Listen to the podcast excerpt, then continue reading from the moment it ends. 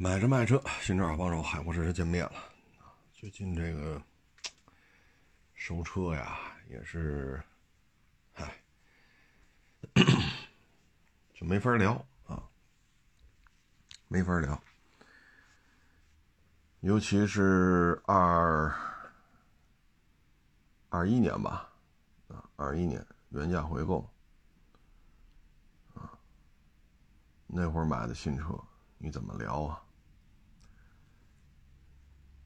比亚迪秦那会儿得卖个十四吧，十三四的样子。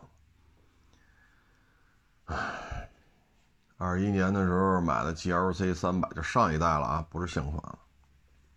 原价，一把钥匙，交交完钱等仨月，没法弄。现在有人收车真是啊。我看这摩托车这几个车行的收车也是，啊，你像这 KTM，啊，二十五六万包的牌这他妈现在新车十六七，啊，您这车，你说二二年买的，开到现在，哼，给多少钱？十万就是一大关，反正能过十万。车况好，没越野，没折腾，没开过缸盖，过十万。说越过野了，我要把大野驴的这个、这个、这个越野潜能，我要体验一下。啊，摔过车，大架子撞弯了，开过缸盖，十万就没人要了。哎，这现在这收车呀。唉，聊完了都是泪，啊，聊完了都是泪。你说塞纳，二二年这会儿加七万，你说这车怎么收？现在，现在最低配店里的价格都不到三十了，这最低配那塞纳，现在普遍性优惠是一万五到两万出头，啊，就是一万大两万冒。那您加价七万买的，二一年年底的话加七万五，加八万。二二年年初的时候是七万七万五，没法弄。你现在这些车开过来都没法聊价，啊，没法聊价。所以现在这收车吧，尤其是这些准新的。啊，我们也头疼。你说怎么报价？你说人家，对吧？GLC 三百二一年全价买，原价买的，啊，办下来都都都奔着五十了。你现在给他多少钱？这这这这我们也头疼，给低了人根本接受不了。人有的一家子来卖的，你一报价，人女的当时就能哭了。你说我们怎么弄？我们也头疼，但是现在车它就是便宜了，对吧？现在比亚迪秦七八万块钱，他现在还卖十三行，他现在不卖，不卖十三四啊，包括塞纳，他现在不加七万呢，你说怎么收？包括春节前那一八年分时四驱的三点五普拉多。当时给价都过四十了，你现在这车就没法弄了。现在这车来得赔好几万，大家还有印象吗？啊，下大雪之后吧，这不是接连来了两台吗？三点五分时四驱的普拉多。当时我们咬后槽牙还给到四十往上，全嫌低，全都这个那那个这，你现在开过来。您这现在开过来，哎，没那价了。您这俩月的时间得赔好几万，那就更嫌低了。那就再不卖，那再不卖，你再再绷着吧。你等着烈马出来，你等着 2.4T 普拉多出来，那你说就更不值钱了。所以现在这收车吧，确实风险很大，尤其是这准新的。车主一说起来，那也是欲哭无泪啊，欲哭无泪。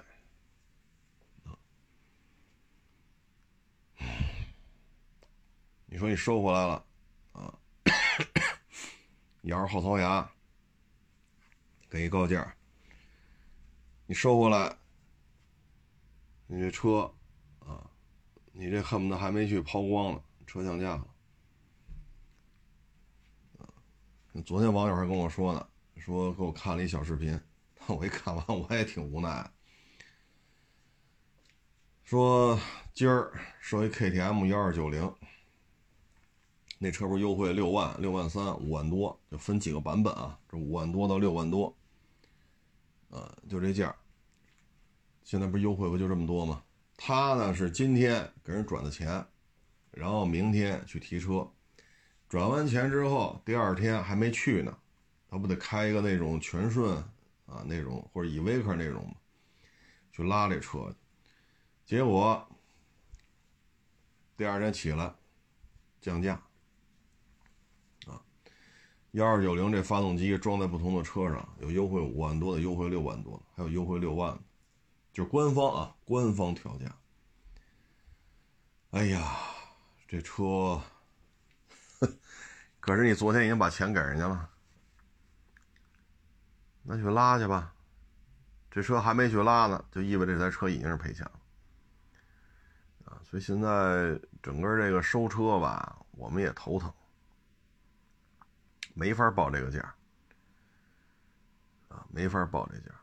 那有些车，你说就俩月，你去年底那俩三点五分时四驱的，就那俩车，你现在开过来。一个月，啊，赔两万三万，就两个多月，啊，一个月下来，平均下来一个月赔两万都不止。那现在你看又嫌低，那你就等着吧，等福特烈马出价，等普拉多 2.4T 出价，还得低，啊，还得低。哎，那我总不能越报越高吧？我总不能一点一点呃一点一八年三点五的分时四驱，去年给人四十出头，今年给人五十，这车也不能这么收啊，啊，所以每天收车吧，就是看的这些事儿也是很无奈，很无奈，啊，今天还有这个一网友问我，万柳书院是不是北京的天花板？我说差不多，差不多。万柳书院中关村，哎，是中关村一小边上吧？好像是，那都是海淀的顶级小学，顶级的小学啊，海淀区顶级的小学。万柳书院一，我忘了是一四年、一五年吧。万柳书院卖的，好像是啊，我记不太清楚了，因为我这个。啊，我这个财运跟那儿的那个小区关系不大，所以不太上心啊，因为自己知道自己这辈子没戏啊，没戏。好，原来都是三十多万一平，结果现在说法拍二十亿出头，啊，而且还不止一套，都二三百平米的啊那种大户型。哎呦！我说万柳书院要这么折腾，三十多万，现在变成二十亿出头，好家伙，这距离腰斩也快了，啊，说话就腰斩了。所以现在整个这形势呢，就是全都是过剩，啊，要么就是消费不足，所以就是几方面原因，第一，供应过剩。比如说汽车去年卖三千万，如此的艰辛，很多四 S 店就因为十、十一、十二这三个月压库给压死了，崩了，资金链就崩了，很多四 S 店就是因为这三个月就没活到今年，就死了啊，这是供应过剩，产能过剩。第二呢，就是消费信心不足，啊，你说这买房，你包括这买车。你说现在手里有这个，比如说二零年的，啊，你说中东版四点零也好，国产的三点五分时四驱也好，你说弄个二零年的这种六缸普拉多，说原漆、原玻璃、原胎，全程电保，啊，全程记录，就两万公里，没改装、没越野，一手车，啊，连个划痕都没有。按理说这车很好卖，那现在呢都不敢收。你给报多少？之前来过一网友，二零年最后一批北京上牌的四点零普拉多，天窗后挂，一张嘴六十。哎呀，我说算了吧，我这车值这价钱，我说值值，确实值，但是收不了了，六十万往上收不了了，啊，最后我说，哎，要卖，你非六十多卖就别来了，咱也别诓人家，是吧？为了拍个小视频给人诓过来，诓过来之后告诉人收不了，没有必要，我这小视频宁可不拍，我也明确告诉你别来了。受不了，啊！所以现在这个车市就是需求不足，供应过剩，啊！房地产呢，供应量是一方面吧，主要就是消费信心不足，因为它属于大宗消费，啊，有你你就以北京为例，大宗消费，这个。金额可可不是个什么 KTM 幺二九零这个金额了啊，它也不是一个六缸普拉多的金额。大宗消费啊，稍有波动，那金额就大了去了。汽车、摩托车属于供应过剩，这就是今年头俩月我的感觉。收车的时候真是我们都没法报这价。你说咋整？啊，你像昨天说那雪佛兰科沃兹，人家买的时候可老贵了，都奔十万了。你现在叫克鲁泽，比这车大一圈，轴距两米六变成两米六四了，六万多包牌，还是这一点五四缸机，这发动机还是这发动机，车大了一圈。两米六到两米六四，你总不能说车没变吧？这车肯定是变大了，六万多包牌，你说咋整？唉，这就是拼了命的降价，啊，越降价越卖不动，越卖不动越降价，恶性循环，一手车卖不出去，二手车受伤害，现在就这么一情况。你比亚迪秦还好。最起码一降价，各各地比亚迪店的这个七八万块钱的比亚迪秦脱销了。你现在订车你得等了，没有现货。他最起码他还有人买啊。当然对老商老车主是个伤害，是吧？就两年多，你比如说二二一年，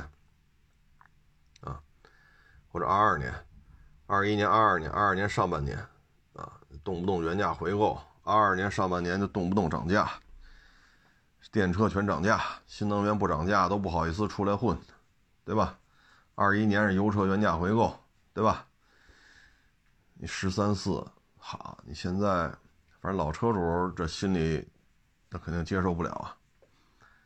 但是最起码新车还有人卖，四 S 店里比亚迪秦这七八万的没车，交钱得等了。但是有些车真是墙倒众人推。你像这科沃兹，你说怎么弄的呀？啊，你说怎么弄？唉，按照他当年买那价格三万五，其实真的不高，就是人要这价啊，三万五真的不高，因为当时买的贵啊，买了都快十万了，你现在要三万五高吗？一点都不高。但现在这个科沃兹停了，比这科沃兹大一圈的克鲁泽。人包牌才六万多，你这车就没法聊了，三万五借不动了，都八年车龄了，你怎么接呀？所以现在就还是那句话，早卖晚买，啊，早卖晚买，这就是产品过剩，消费信心不足，它就会导致这些但凡上点价的消费都不好办，啊，之前咱说过钢琴。春节前吧，咱聊过一期钢琴的事春节前你看这钢琴萎缩到什么程度？钢琴这个商店就卖钢琴的，很多都破产了，关门了，销售量缩减到原来的三分之一，你怎么经营？怎么经营？房租、水电，包括你库存这些钢琴，你这可能你是你进货的时候可能五万这架钢琴，你现在卖卖三万五，你手里有二三十架钢琴，你说你赔多少吧？然后你销售量还下降了三分之二，只有原来三分之一。包括钢琴培训，啊，一线城市还好，二三四线城市，钢琴培钢琴培训的市场极度萎缩。唉，昨天一网友给我发一视频，我一看是禧玛诺套件，就是自行车啊，公路车，禧玛诺套件，然后带的什么什么什么高把什么。什么前横前横杆什么这个是铝的，那个是铝，全是名牌啊，全是洋文啊，这那一堆单词儿啊，这车架子，这个轮胎，这个轮圈什么高前杆、手把，什么刹车，哈，然后我就知道禧玛诺，因为我们小时候玩自行车，禧玛诺的变速箱是很厉害的，就是自行车的变速箱啊。说原来这套配置的啊，得两万多，现在。原来卖三万多的，现在也卖两万多，就降价，自行车也降价，啊，自行车也降价，你包括这个手表，之前咱不是聊吗？那卖表的，二十万的绿水鬼，说是便宜好几万就卖，卖不出去，行情暴跌，没有之前那价儿唉，所以卖卖卖这些。奢华手表的，二三年，这个不亏钱，那都是高手啊！很多人赔的倾家荡产啊！很多人赔的倾家荡产啊！说五十万抓的表，四十万卖不出去，而且呢，这种东西它可以大规大规模批量生产的，这些机械芯儿的这些手表，生产线一开。啊，可能原来年产一万块，现在年产五万块，没毛病，一句话的事儿。那供应量一万块变成供应量五万块，这这价格就不一样了，啊，所以就有波动。这手表这个呢，包括那个什么公路自行车啊，其实就有点像当年的核桃还有藏獒。核桃你可以拼命的嫁接。你说你延庆啊、平谷啊，这山里边你找着一棵不错的核桃树，说这核桃这个直径能做到四十厘米啊，四十毫米啊，四十毫米以上，你把这棵树包了，你包了吧，人家偷偷的，是我这树包你了，这所有的核桃都是你的，人偷偷撅俩枝儿，离这旁边二里地，人自己又圈块地嫁接去了。这棵树你包了一年多少钱？一年多少钱？人挣着钱了吧？本来这种核桃树默默无闻，现在都得十万，十万起步包树，挣着钱了吧？人家劈俩叉，劈仨叉，你也看不出来，啊，你跑那边嫁接去了。再过几年，那棵核桃树长大了，人家现在在把那这核桃供应量就翻了好几倍啊，翻了好几倍啊。翻了好几倍，价格自然下来了。但是你觉不出来，为什么呀？那几棵树，比如说嫁接了五棵树，嫁接了八棵树，他再包给其他的商人，这劲儿他能维持一两年，然后迅速的崩盘。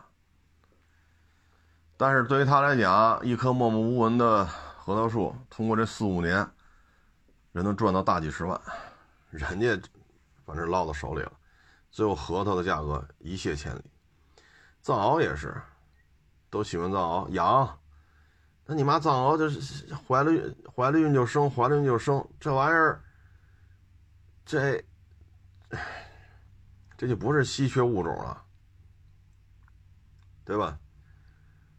不是稀缺物种，你也养，我也养，然后再加上一些串儿，啊，一些串儿，藏獒串儿。看着品相，操这杂交的，这藏獒一看是杂交的，但是一下子供应量多了呀。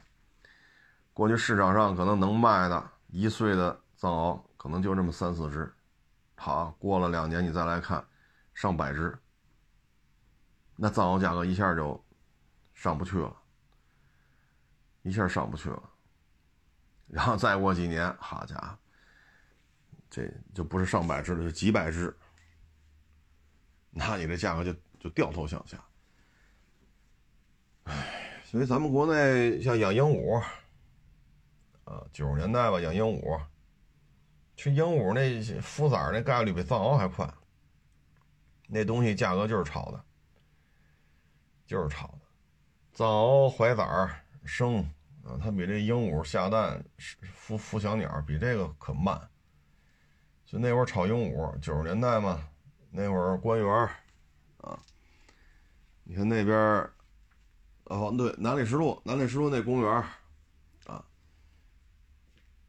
说你这个笼子放在这儿了，啊，你旁旁边跟人打个招呼，抽根烟，一回来笼子人拿手里了，人说这鸟就是他的，你怎么着吧？你怎么证明是你的？你你喊这字，你喊这鹦鹉，鹦鹉搭理你吗？得，拿钱吧。这一笼子里说四只鹦鹉多少钱？那会儿就这还有吃这碗饭的。那还有吃这碗饭？你报警也没用啊，因为怎么证明这鸟是你的？双方各持一词。那会儿差不多三十年前的事儿，哪有那么多监控啊？谁去证明啊？就这个，倒手就挣一手啊！一倒手就挣，你还真没招。那会儿就吃这碗饭呢啊，现在没这景了。工业产能过剩，那会儿拿条子，我记得九十年代嘛，批条子去天津啊，那会儿我得叫叔叔了，来家吃饭了，就说我批条子，拿着条子了，去天津把那夏利开回来，当时是开回来一辆就给五十块钱报酬，各位这是三十年前的事儿。就你不用管什么费用都不用管，纯唠五十，一趟一趟开，一趟一趟开。那会儿就物流就这么不发达，你就开这么多夏利，你就得你就能挣挣出不少钱来。然后人扭头就在这卖，就是挣钱但现在汽车没这劲儿了，没这劲儿了。当然了，现在代驾说从天津把车代驾到。花乡亚市那费用肯定也不止五十块钱了啊！这有什么说什么啊！五十块钱也没人干这活了，这也涨价了。但是现在这种活就没有了。说弄弄个车，你能从天津拉到北京来，一弄一批，辆辆挣。你不卖都不行，砸你家玻璃，必须卖给我，因为车源稀少。现在弄个几万块钱的车，十万块钱的车，哎，不赔了就不错了。啊，所以形势就这几十年，你会发现形势变化真的是太快了，啊，你说三十年时间太长，那你说三年，你就说二一年、二二年、二三年到现在，这不也就三年零两个月吗？二一年原价回购，一大堆同行拼了命的收准新车，挣钱呀，你原价回购，我也原价回购，啊，有模有样的跟着。啊，照猫画虎，照猫照照，照虎画猫，啊，来吧。结果到十十月份吧，啊，十九十月份就不行了。当时有同行手里有这个一两年的叉三、GLC、Q 五，啊，什么汉兰达，啊，原价回购，原价，好家伙，到年底就这点车，一辆一两万，一辆一两万赔。然后就一堆电吹嘛，新能源汽车才是人类发展的方向。二二年就很多人就跟着干，哈，什么车都涨价，因为动力电池降涨价嘛，你涨我涨他也涨，谁不涨价谁不专业，必须涨价，涨价才是新能源汽车专业的做法。好家伙，涨吧！很多同行是拼了命收这些准新的电动汽车也好，新能源也好，咔咔收。七八月份就卖不动了，啊，因为六七月份就没有人来看，没人来看车了。因为你二手车你还涨价呢，谁还来看了？普涨，所有品牌都在涨。到六七月份天一热，反正也是气候的原因嘛，就没人来看了。八月份开始稀里哗啦就开始降。二二年这一年，有些做新能源车的直接就几百万没了。干一年二手车做新能源啊，就弄了几十辆，这一年下来几百万没了，废了。二二年的时候，我就记得就有这个平台的啊，还有网友啊，就跟我说：“你为什么不做新能源啊？”我说：“我做呀，有合适就收啊，没有就不收啊。”我说：“每年我都收几个，不行，落伍了这种心态，必须做新能，把这车都处理了吧，全弄新能源。”我操！我说，我心里说你也不干二手车呀，你就让我们把车清了都弄新能源去，但是咱也不能多说，是吧？啊，好好，是是是，有道理啊。你说一帮外行打了鸡血似的跟那喊口号，就有那个干这行的就没扛住，就全收去了，收完就崩了。这一年下来几百万没了，退出这个行业了。唉，二三年呢，就是什么都降啊，L C 七六、陆巡 L C 三百、阿尔法、威尔法。帕拉梅拉九幺幺，什么叉五 L 啊？你整个二三年就没有扛得住。卡拉雷凌、轩逸，这时候就不是说油车玩原价回购，还是玩电车涨价，是通通都玩不转，咔咔降。哎，所以二三年很多人也不干了，因为收什么都赔，收什么赔什么。真是变化莫测。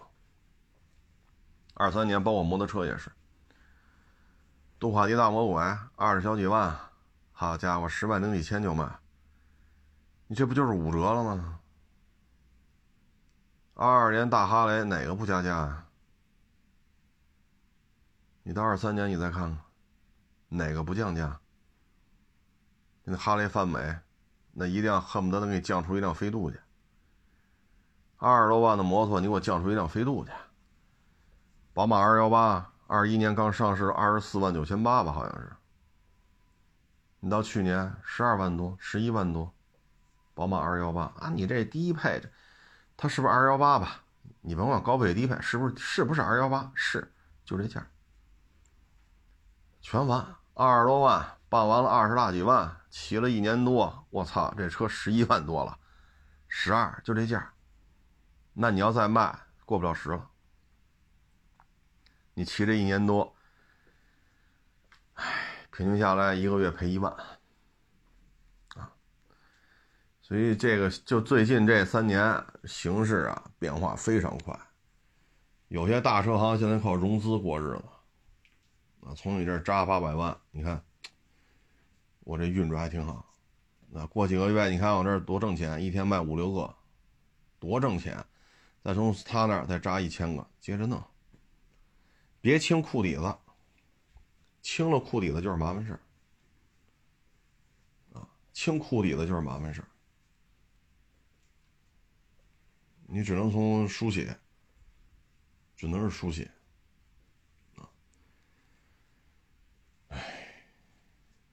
所以现在这种局面都持续到今天了，依然是你降我降他也降，大车降完小车降，烧油的降完了烧电的降，没有什么变化，啊，再加上一些政策，只不过这些事儿不能在这说，啊，就这有些政策的调整，可以说，就因为这政策吧，去年我身边。怎么着得有一二十户吧，就离开北京，没法干了。去年贯穿从三月份一直到年底的这个贯穿几乎全年啊，从三月份到年底，这个价格战，再加上北京地区二手车政策的这种大幅度调整，你像我们这边一百多户，就因为这个至少走了一二十户，干不了，实在是干不了，扛不住。哎，所以现在二手车呢，就属于，嗯，像我这样的就晃灯晃灯的啊，就晃荡晃荡呗，啊，不干这干什么去？能干一天算一天呗，啊，有人来卖咱就看看，合适就收，不合适也没法勉强，形势变化太快，这不是勉强的事儿。啊，你像这雪佛兰这个科沃兹，两三万块钱的东西，我给一高价，好家伙，两三万块钱的车，我再赔两千，你说我我图什么呢？我这，所以有些事儿现在就是这样，就这种价格战，谁手里车多谁倒霉，啊，谁手里车多谁倒霉，啊，说我不坐高端车，高端车赔的太厉害，我就坐低端的，那你坐吧，轩逸。比亚迪秦、伊兰特，你看现在降成什么样？现在比亚迪汉，现在也是各种小道消息，啊，有说十五的，有说十六的。甭管这个下一轮降价，因为现在 A 级车降完了嘛，接下来就是 B 级车往大了。B 级车说十五、十六、十七都是传闻啊，都是传闻。他要这么降。咱就假设啊，这不是真的。假设比亚迪汉卖了十五，假如说他卖了十五，凯美瑞、君越、帕萨特怎么办？怎么办？啊，比亚迪秦卖十三四的时候，比亚迪汉卖二十二三，也就是说呢，比亚迪汉要比比亚迪秦贵十万。你看看二二年是不是是不是这个价？要贵十万，他卖十二三，十三万多十四，比亚那个比亚迪汉就卖二十二三二十三四，是不是十万块钱差价？那现在比亚迪七万多，那比亚迪汉会卖多少？十六、十七，还是十八？如果真卖了十六万多，你凯美瑞？雅阁、帕萨特、迈腾，包括大君越、蒙迪欧，你这些车怎么办？啊，压力山大。而且这种传导效应吧，消费者就越来越稀购，越来越不愿意买。啊，等等等等，再等等啊，越等越合适。你不买，我不买，明年他还降三百，就现在就这么聊。所以现在谁手里车多谁难受，你就得拼尽全力往外卖。可是你怎么拼呢？你怎么拼？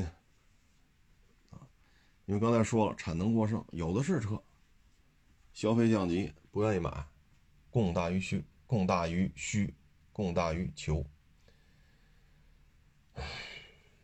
你包括那腾势，对吧？咱之前也说了，去年上班那大顶配，现在二手的卖个三十多，三十五以上。你看着挺好的，现在二级你看多少钱？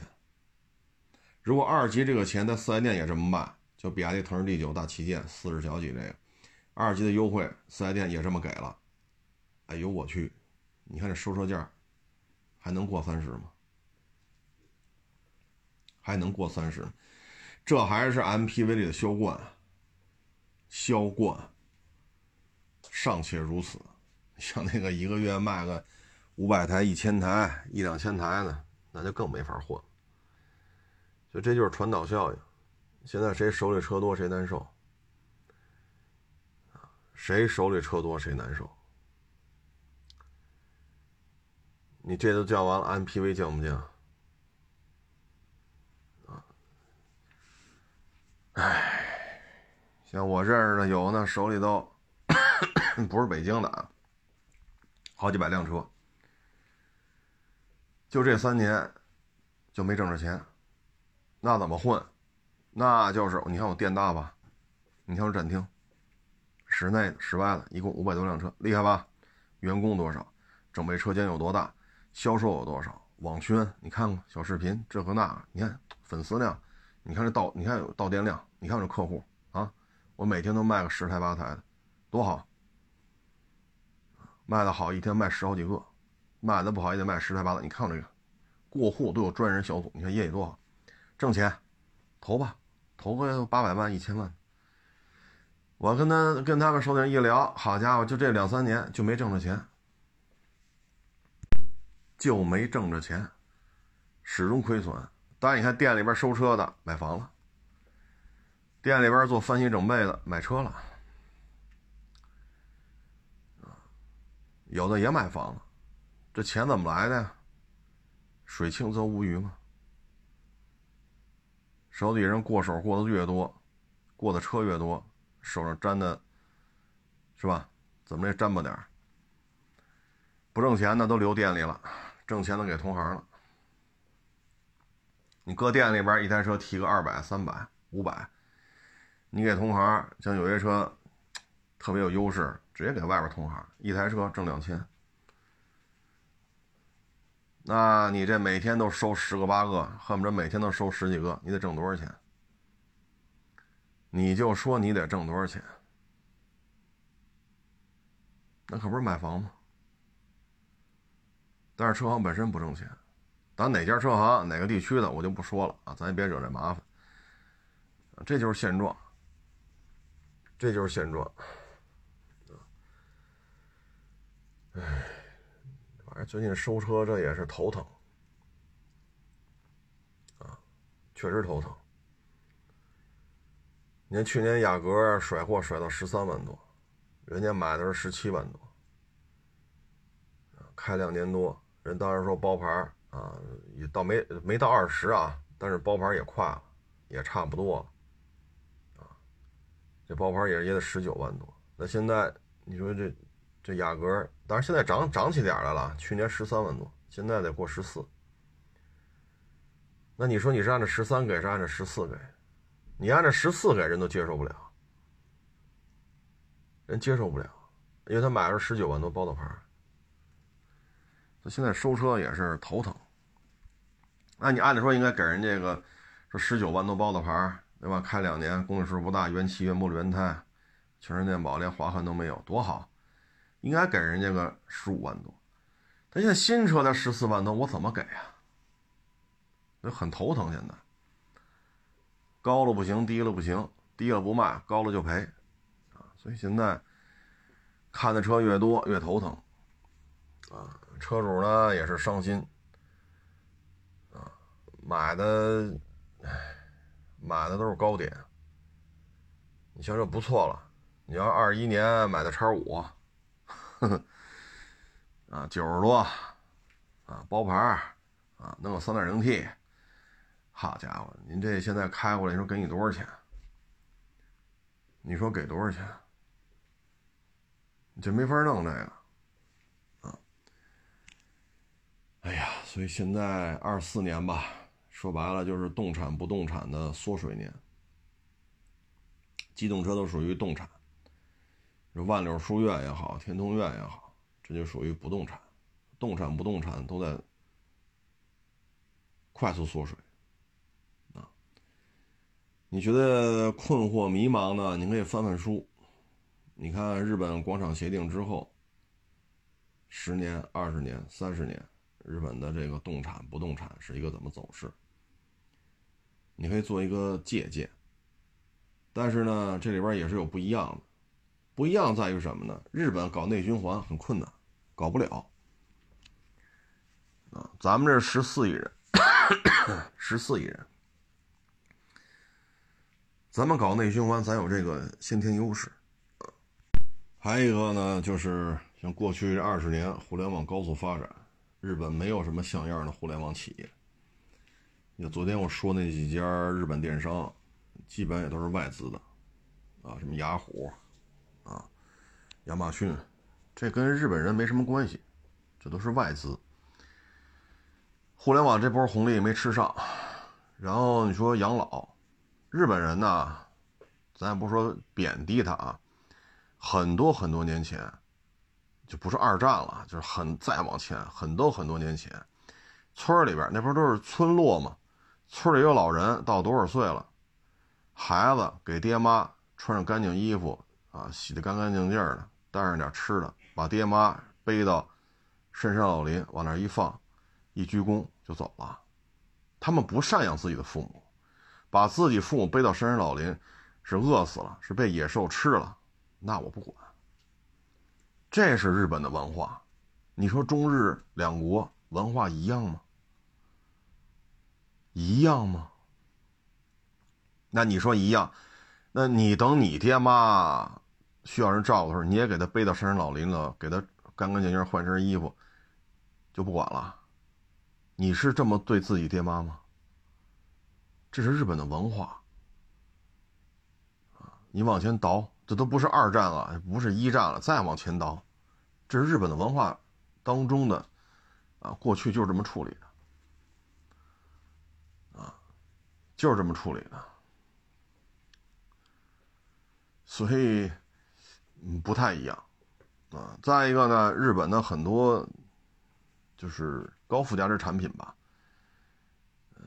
没有做起来，啊，手机、电脑、家电，你现在就剩下汽车一部分高精尖机床、相机，然后就是小电影、爱情动作片啊，哎，所以你可以看看看看日本广场协定之后，它的房产啊、动产、不动产，包括社会的消费变化，这只能说只能做个借鉴，不能照搬。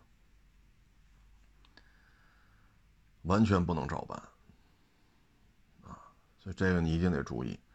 再一个呢，你像咱们这边求学，这也跟日本不一样。咱这边求学，说这孩子本科毕业，要是能上个研究生更好；要能上个博士，哎呦，那这孩子工作就无非就是愿意干不愿意干，肯定有活干，你放心吧。但不用清华北大，你比如你北航，北航本硕博，中国林业大学本硕博，这不是清华北大吧？啊北理工，本硕博，对吗？公安学校、公安大学本硕博，你这玩意儿找工作，就无非你想干不想干，啊，户口都能解决了。真的，你要说就这一个学校啊，就刚才说这些，一个学校的本硕博，你全读下来，都是这一个学校的，解决户口都不是太费劲的事。但在日本不一样，日本的高等教育就到本科，读博士，哎呦我去，这像日本像早稻田什么这个是吧？比较有名的大学，你要读到研究生，研究生之后再毕业找工作并不好找，所以在日本读到本科就行了，再往上基本没人读了，这也就导致日本的高精尖的一些呃项目行业。啊的发展屡屡受挫，比如说运载火箭，比如说卫星，比如说大飞机，比如说造船业，比如说手机、电脑，屡屡受挫。就跟这些日本现在这种就业的环境，说对于硕士、对于博士，嗯，不是那么上心，学历越高也不爱要，本科就够，跟这是有关系的，啊，因为你想，就刚才说这些大学，林业大学。啊，北京理工大学、北航，是吧？公安学院、政法大学、人大，咱不说清华北大啊，就说这个没有那么顶级的，稍微稍微降一点档次的。你说你要培养出一千个博士来，他对于科研的突破能起到多大的创新作用，对吗？你这些学校培养出一千个博士的，对于相关行业的技术突破，它会有非常大的促进作用。但日本这方面。过去这十年二十年，好像学历方面好像他不像咱们啊，所以你看载人航天在那个团队，你看几乎都是年轻人，三十来岁、四十来岁，这是绝对的主力。日本在这方面就是有人人才的缺口，至于俄罗斯，我操，全是白发苍苍的。全是白发苍苍，因为过去这从苏联解体到现在，这也得有三十年了吧，三十二年，三十二到三十三年了，整个经济比较动荡，所以现在这些二十四五岁、二十二三岁的，他们在这个学习这个延续性上也是受到一些冲击，所以你看他载人航天，全是白发苍苍的，你再看美国 NASA。二战之后吃了一波德国人的红利，好多你像 V 二火箭的设计师都跑德国去了。这波红利吃完了，啊，他解决了很多大项目。那这波大项目解决完了，又吃了一波谁的红利啊？苏联解体，苏苏维埃阵营的这些高科技人才去了不少。所以你看，最近你发现美国的这个舰船设计，包括这 F 三十五这个航程的问题，F 二十二航程的问题，包括滨海战斗舰。啊，朱姆沃尔特这个导弹就叫导弹舰啊，就叫导就叫导弹舰，因为这这这就这么设计。你会发现，当德国的那波红利、前苏联那波红利出完之后，现在整个载人航天出现了问题，航天飞机基本上也就废了。战斗机 F 二十二、F 三十五现在看也是有明显的短板，就航程为什么做这么短，七八百公里，八百八九百公里，这。不太合适吧？这个一说，我有加油机，隐形战斗机跟一加油机飞一块儿，那不就发现你了吗？那加油机哪有隐形的呀？多大个儿啊？大波音飞机改装的，一两百吨，二百多吨，那还怎么隐形啊？你加油机飞过来了，那肯定知道你来加油的呀。你隐形飞机相当于暴露了呀，没考虑过这问题吗？所以你看，这个苏联那波吃完了红利，你现在整个 NASA 的这个状态明显就不行了啊！因为那波人三十来岁、四十岁那波专家，唉，再给美国效力二十年，基本上二三十年也就差不多。那现在正好三十二年、三十三年，你看最近是 NASA，以至于项目都包给马斯克了。弄他妈好几十个火箭助推器，就小火箭发动机推一个运载火箭。你这个东西太多了，故故障点也太多，起来了也就起来了。但是你这个一旦有一个火箭出问题，就火箭发动机出，整个这运载火箭就会出问题。但是没招了，之前那一波，现在你包括它这造船，现在大航母神盾舰居然要阿三去维修。你说让日本人维修吧，我觉得还水平还可以，弄到阿三去维修，所以说白就是人才断层，人才断层。那反正我了解日本呢，对于硕士、对于博士，很多时候就业并不像咱们这边，说你是比如说北航，啊，本硕博都是本行的，呃，都是北航的，你找工作就是你想干不想干的问题，你觉得满意不满意的问题，但在日本不是这样。反正据我了解，对于学历高太高了，好像不太认，啊，不太认。至于说房产还有车，这过去三十年的发展呢，我觉得也是由盛，不能说由盛及衰吧，反正是由嗯非常扎实的用料、非常扎实的做工，逐渐逐渐的转向，一切都以省油为主，不能说由盛及衰啊。他你看像丰田，这。它加上雷克萨斯，去年卖了一千一百多万辆，利润率相当高。它的净利润，咱们自主品牌前五加起来的净利润都没有丰田一家高。但是前五加起来销量超过一千一百万辆，可是利润没有人家高。这个不能说是由盛及衰，只是说你看八十年代、九十年代，日本车对于做工、对于用料，那是一种偏执。你像九十年代到两千年。就两千年前后吧，你看尼桑风度是二点零 V 六，那大发动机，我第一次见的时候我都惊了，我说这三点零吧，我说这不写着了吗？二点零还他妈三点零，哎呦，我一看真是印着呢，这是二点零啊，但这发动机这么大呀，不能理解，二点零做出六缸了，V 型六缸，它还不是宝马那种直列六，它是 V 型六缸，发动机非常庞大。你看，这就是那会儿的玩法啊！那会儿用料、做工真是非常好，不像现在。最近这几年，那我觉得最近这十年吧，嗯，尤其是一些轿车啊，你跟零几年四六零、零几年的 IS、零几年的 ES，就是轿车啊，你跟那会儿比，我觉得开起来最起码隔音啊、悬架的韧性，觉得不如那会儿。这是我个人的感受啊，不如那会儿。但那会儿真的是用料啊，做工真是穷尽啊，啊，都是以探索机械的极限啊，以此为荣。不像现在了，谁省油啊？甚至于为了应对那偏置二十五的碰撞。那前纵梁一边粗一边细，连这事儿都能干得出来。现在日本车是现在就这么玩了，都就偏置嘛，偏置百分之二十五。那你这边呢是驾驶员这边撞，那边副驾驶不撞，那我就驾驶员这边纵梁给做粗点，副驾驶那边做细点。现在是一切就是应试教育，怎么省油，怎么通过你的碰撞实验，现在是这么玩。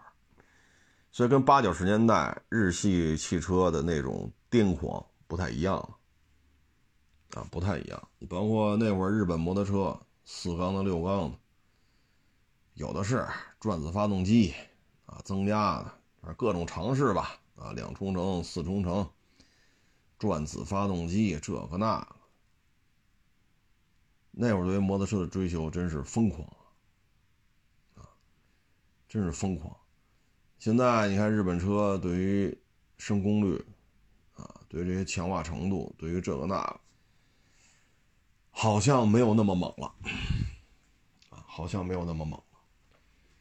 其实也有科技突破的时候，你比如互联网，你比如说手机，啊，手机到智能机，智能机到移动支付、移动互联网，呃，互联网的移动端，啊，移动支付端，日本在这方面就没跟上。啊，应该说是没有跟上。面板、家电一旦衰落，这对于他来讲确实压力比较大。所以日本这个呢，有些时候值得学习、值得借鉴。但你要说完全都一样，那也不见得，不见得。啊，反正从地域来讲吧，咱能搞内循环，日本搞不了。哈哈，日本搞不了，他还有大量的美军基地。他的经济、他的外交、他的政治、他的军事、他的教育、他的文化，都受美国人控制。啊，你包括同性恋，你包括这个，呃，就是就娘们唧唧的啊，娘娘炮啊，这不都是他们弄出来的吗？思密达不也这样吗？娘炮，娘炮文化，男的特凶，呃，女的特凶残。我的野蛮女友不就是思密达拍的吗？动不动就打男的，女权文化的一种体现。对吧？男的弄得娘们唧唧的，这就混淆你的这个男女的社会定位！这这，所以说他的文化实际上都是受控制。这所以咱们中日有一样的地方，别都使筷子，对吧？都使筷子也过春节。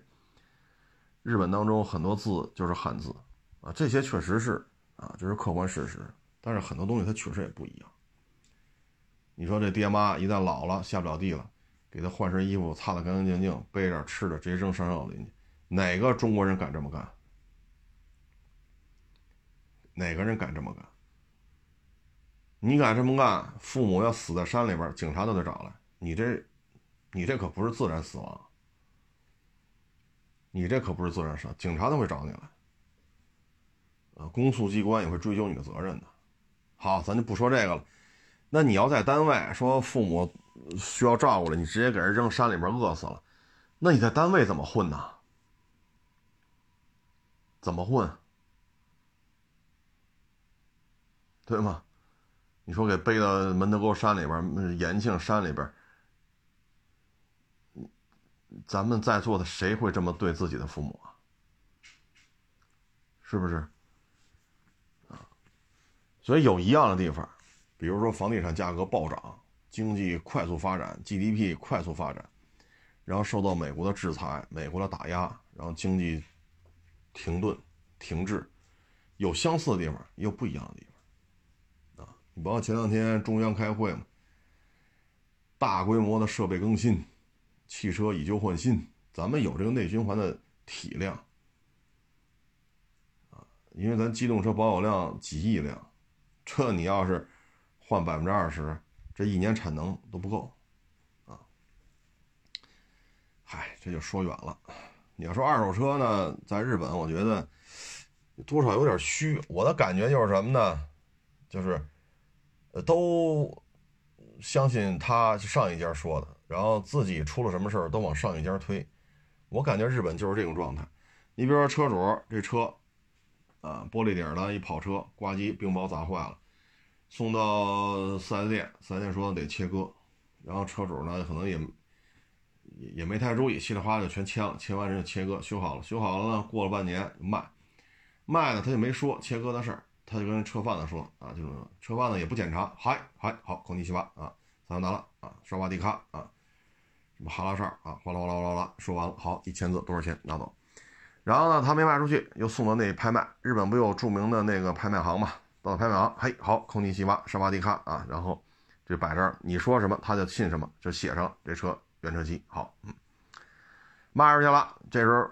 买这车的车行哦，空气七八，施瓦迪卡啊，好，你说原来好，他也写了，他就摆他店里卖，被人买走了，买走之后也这么说的啊，萨瓦迪卡什么什么空气七八啊，然后人家买回去去三 S 保养，这车切割了，然后再往回追，你没发现这个行为跟日本汽车造假特别像吗？你发现没？就是我所了解的，在日本二手车市场，一台车从上一个一任车主到下一个车主，这之间过了两家车行，一家拍卖行，等于五个经手人，这五个经手的这个环节全部造假。你接触完之后，你会再去回顾，你去看日本汽车工业造假，你会发现是不是特别像？当然，日本汽车工业造假那可能一牵扯就几十万辆、上百万辆，对吧？甚至几百万辆。但是这个二手车它就一辆，可是你发现没有，日本的这个社会思维结构它是一样的，就一台车和这一百万辆车，新车造假，二手车，这是吧？一回事。唉，我反正对这二日本二手车了解之后，我觉得，哎呀，我说你们但凡啊，但凡有，这不是五个环节吗？首任车主或者实际最后买车刨去了，还有三个环节，因为两家车行一个拍卖行。你但凡有一家拿漆膜仪杵杵，它也不一样；你但凡有一家仔细检查，它也不一样。因为你这车是整个顶棚全切了，这切割焊接的这个点，你最起码 A、B、C 柱嘛，对吧？一边三根、六根全得切。你但凡有一个认真检查的，但凡有一个上漆门杵杵的，就不会出现这种结果。但是在日本，这个事儿就发生了，就是这二年的事儿，就是这二年的事儿。所以有时候我就看日本，我就觉得这个日本文化有它的特点，啊，有它的特点。你就你像这一台二手车和整个日本车企的造假，你你没发现这之间，这是一种族群思维方式相同才能产生的事有点意思啊。嗯，至于说这种过剩啊降价什么时候结束，熬着吧，熬着吧。啊，现在还这么大瘾，满世界收车去。那那我只能说，你收车的钱不是你的，因为现在这种收车只能给低价，给高价没法给。你像前两天那轩逸，当时收的时候店里边优惠七万多，就这几天的功夫，这就六万多了。那天要收了呢，再加一点收了呢，那这车就砸手里了。我弄个轩逸几万块钱，我再赔几千块钱，你说这，你说这怎么弄这个？所以这段周期有多长呢？这个不好说，可以再翻翻书啊，就是罗斯福新政啊，你看那会儿持续了几年，那也算美国近代史上一次比较大的经济危机啊，波及面非常的广，甚至于都饿死人了。你可以看看当时罗斯福新政持续了多长时间解决了这个问题。现在呢，跟那会儿不太一样原因在于什么呢？现在还是裹挟着战争，啊，大毛二毛，巴以冲突。啊，这两天菲律宾又弄几十条渔船，又要进咱那礁，对吧？包括这个台湾省保安大队的海巡署，跟咱这儿，咱现在派了得有差不多十艘八艘吧，海警、渔政、海监，十艘八艘，啊，这都是冲突的，会不会爆发？不知道，不知道。包括现在热锅上蚂蚁的思密达，这边骂完中俄，这边骂老美。他妈也是疯了，逮谁跟谁怼。现在，因为他压力很大，因为思密达压力非常的大，所以他逮这个骂，逮那个骂。这个地球上除了冈比亚，没有第二国家敢这么跟这五大流氓的上三大对骂。啊，当然咱没搭理他，都没搭理，就他自己跟这骂。因为五常嘛，五大流氓上三下二，下二就是英国、法国，上三就是中美俄。那思密达现在压力也很大，所以现这个时期什么时候能结束，很难讲，因为现在裹挟着战争，本身经济衰退，你就弄个大毛二毛，一打打两年，这边弄巴以冲突，整个中东弄了一锅粥似的。这两天埃及，我看新闻里说埃及这个有点要要要要要掀桌子，要翻脸，啊，说你以色列别没完没了的杀了这么多人，还无差别轰炸，埃及这边都有点要。要急，要知道埃及可有上千辆 M 一坦克，这可不是 RPG 手搓火箭弹，埃及这上千辆 M 一，这可比那 RPG 手搓火箭弹的威力可要大很多呀，啊，所以这场危机什么时候结束，只能走一步说一步吧，啊，但总而言之，现在我还是那句话啊，你要是想卖这车了，赶早不赶晚。越拖越不值钱，这就是现状，啊！至于房产呢，现在挂牌量已经突破十四万套了，已经突破十四万，春节前又降到十三万三，就北京在售二手房源十三万三、十三万四、十三万八、十四万，就这点时间就涨这么多，啊，抛盘很多，今天三环吧。应该是朝阳那个三环，啊，朝阳区那个三环，我看今天单价三万六，三万七，就是老破小，这有着急甩的，缺钱的，因为今年是那叫什么贷来着？公司贷还是叫啊？对，呃，经营贷啊，到期的第一年，疫情期间不是为了扶持企业经营嘛，跟很多公司。